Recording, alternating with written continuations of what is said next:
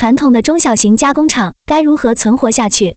参与冷云时尚四群群友，时间：二零二二年一月二十二日，庄主：管廷嘉兴针织毛衣工厂。以下的冷云时尚圈讨论是就行业问题的讨论及总结，这些分享属于集体智慧的结晶，他们并不代表冷云个人观点。希望通过此种方式，能让更多行业人士受益。除了 ODM 工厂本身利润薄、库存多、货款难收等问题，疫情加上经济的压力，源头 OEM 中小型工厂的存活与发展越来越难。目前很多工厂都在亏本或保本。那么，工厂需要从哪些方面提升才能存活下去？工厂是否应该做直播？欢迎在迷茫中的大家集思广益。一起来讨论源头中小型工厂如何存活的问题。一、ODM、OEM 工厂出现的问题。庄主，我们是做针织毛衣工厂的，现在身边很多中小型工厂遇到经营的困难。我发现的 ODM、OEM 工厂出现的问题有：一账期时间长，二下单率低，三下单量没有持续性，四利润低。虽然我目前没有具体的数据可以证明这些问题。但是我们这个边工厂的距离都很近，我们之间也有协会类的组织，所以我们会经常一起探讨这些问题。云友北北，是的，我发现有些工厂的账期要拖好久。庄主，现在的工厂状态，即使签合同也没有用，因为买家不会按照合同的日期执行。云友先知，有些不到一百人的小工厂遇到淡季时没生意，厂里工人没活儿干，现金周转就会比较困难。云有一行，那工厂有没有其他出路呢？比如做自己的品牌，或者在网络上主动投放广告。云有先知，对于做外网平台的问题，我和一些有想法的老板也聊过，他们觉得拓展新业务需要更多额外的精力去做，比如国内外的体型、尺码、审美都完全不一样，还需要投入新的研发团队，这些都是要在没有产出前就投入，而投入也不一定就有产出。所以都比较犹豫。云有北北，我们之前收的外贸单就全部因为疫情无法发货。虽然我们用的面料很好，但是外贸单风格和国内的很不太一样，最终只能连卖带送，亏本送国内老客户了。庄主，对，其实一百人的工厂算中型工厂，大部分小型工厂的人数在五十人以下，资金实力也不够。云友一行，疫情当下。全球很多国家的生产力都遭到巨大打击。我前段时间看到耐克东南亚代工厂无法按时交货的新闻。庄主，现在工厂业务分为订货和现货、批发两类。云友倩倩，现在二批的生意不好，所以也会影响工厂的生意。云友 Jeffer，现在阿里巴巴平台里的工厂做订单和批发一件代发都可以做，不过一般做现货的厂家比较多。庄主。工厂入驻平台需要具备的条件有哪些？云友 Jeffer，其实工厂进去的门槛很低，不过要想有流量，需要开通速卖通，并且也需要验厂。现在的竞争也变强了，价格也很透明。庄主，我认为只要能保证资金安全的途径都可以尝试。二，现货工厂存在的问题。云友倩倩，你们的春夏产品有备货吗？庄主，有。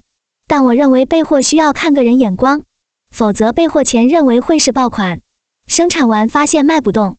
我发现目前现货工厂存在的问题：一备货没有方向，库存多；二补单量大，非单率高；三退货率极高。有遇到这三个问题的朋友吗？有好的建议吗？云友倩倩，备货都是常规款居多。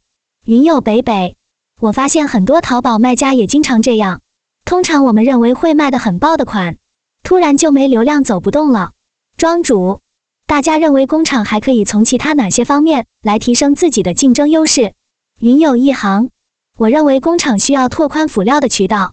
我的一个朋友做自己的品牌，他和我吐槽他找合适供应商特别费心，因为他的服装品牌对牛仔裤的拉链纽扣很讲究，但是那高质量的纽扣和拉链只有广州的几家供应商有货源。如果有好的辅料供应商，可以帮他省去了自己找日产拉链和纽扣的成本。庄主，是的，工厂也需要了解原料、配件、辅料渠道。云友陈小姐，小工厂是小单快返，一百人的工厂也做小单快反吗？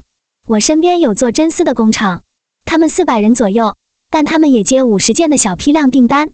庄主，单款五十件的量的确不大，说明现在的单量都在下滑或者小单多返。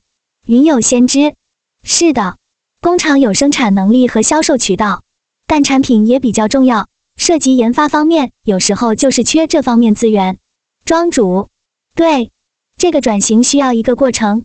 你们希望找到什么的工厂来配合你们的业务呢？云有陈小姐，面料采购这一类，我看好多回收面料库存这一类在做衣服，成本可以低很多，还可以卖给那些尾货商或者主播微商。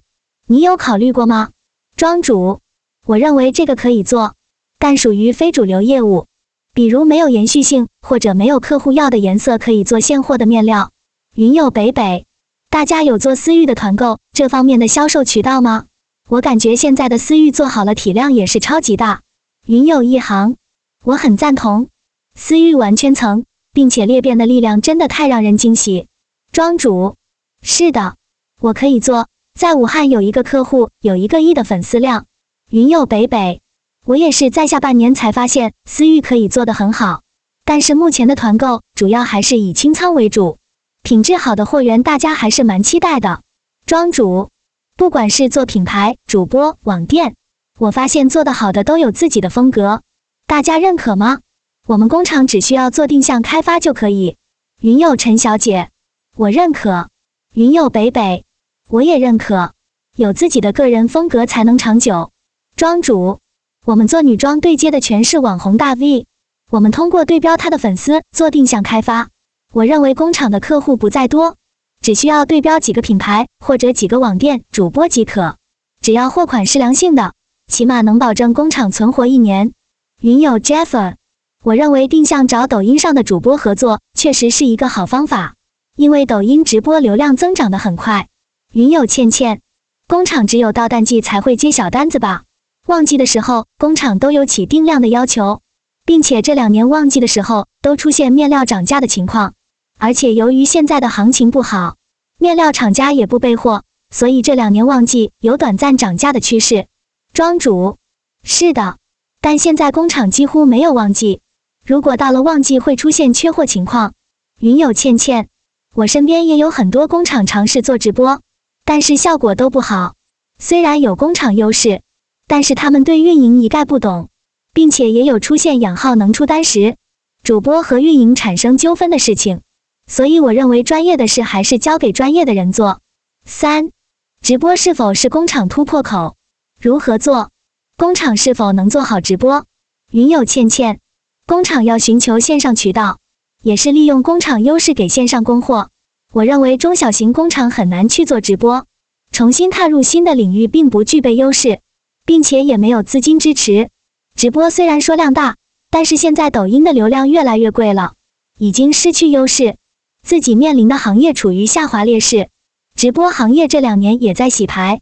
云友北北，工厂直播主要做招商渠道销售会比较好。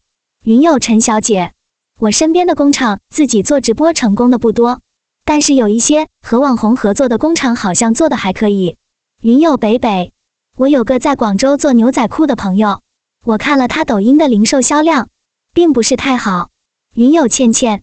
直播所需要的前期投入巨大，中小型工厂并不具备相应资金支持，也不具备人力资源优势。云友 Jeffer，我认为工厂可以尝试先做好养粉丝。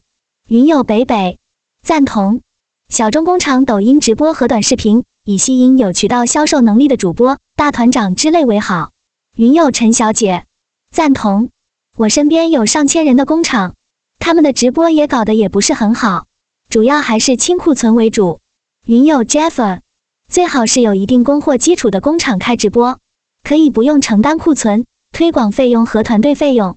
云友倩倩，我不知道大家平时刷抖音多不多。现在抖音的侧重点不在服饰类销售，而是在团购以及推广商家。我个人认为，抖音作为一个公司的宣传渠道还是可以的。云友陈小姐，这点很棒。我就是通过抖音认识了不少工厂。云友 Jeffer，商家直播端的流量也在增加，不过工厂竞争起来没什么优势。云友倩倩，因为工厂做的不专业。云友 Jeffer，是的，工厂唯一的优势可能就是可以给粉丝一种没有中间商、性价比高的感觉。云友倩倩，我作为二五至三五年龄层的消费者，不会买打着工厂职工字样的货。云友北北，直播服装的退货率太高，很多都是冲动消费。云友倩倩，我认为这需要看产品的定位。我身边工厂做直播的，做中高端产品的居多。但是实际操作的时候，养号阶段都是低价才有流量，低价就是亏本卖，前期亏着卖，后期慢慢涨价，但是单也少了。云友 Jeffer，除了高端和奢侈品，其他层级的还是有市场的。云友北北，下沉市场销量惊人。庄主，去年我们有请达人来工厂播，半年做下来处于持平状态，赚钱的都是库存款。云友 Jeffer。你们有没有跟直播基地合作？比如杭州有很多直播基地。庄主，我发现目前做成功的商家，不是东西卖的特别便宜，就是有资金实力。云友北北，他们做很便宜的货，成本很低，一件衣服裤子就几块利润，完全靠走量，我们做不了了。庄主，我不太建议与供应商合作，因为供应商不太稳定，容易跑路。我认为可以和主播合作。现在很多主播有自己工作室，如果靠大批量生产薄利多销，那样中小型工厂的确不适合。云友倩倩，运营为了销售额，有时候也不管老板是赚是亏，这些都是头疼的问题。庄主，的确如此。现在是全民直播，直播成为唯一救命稻草，但能做好的人少之又少。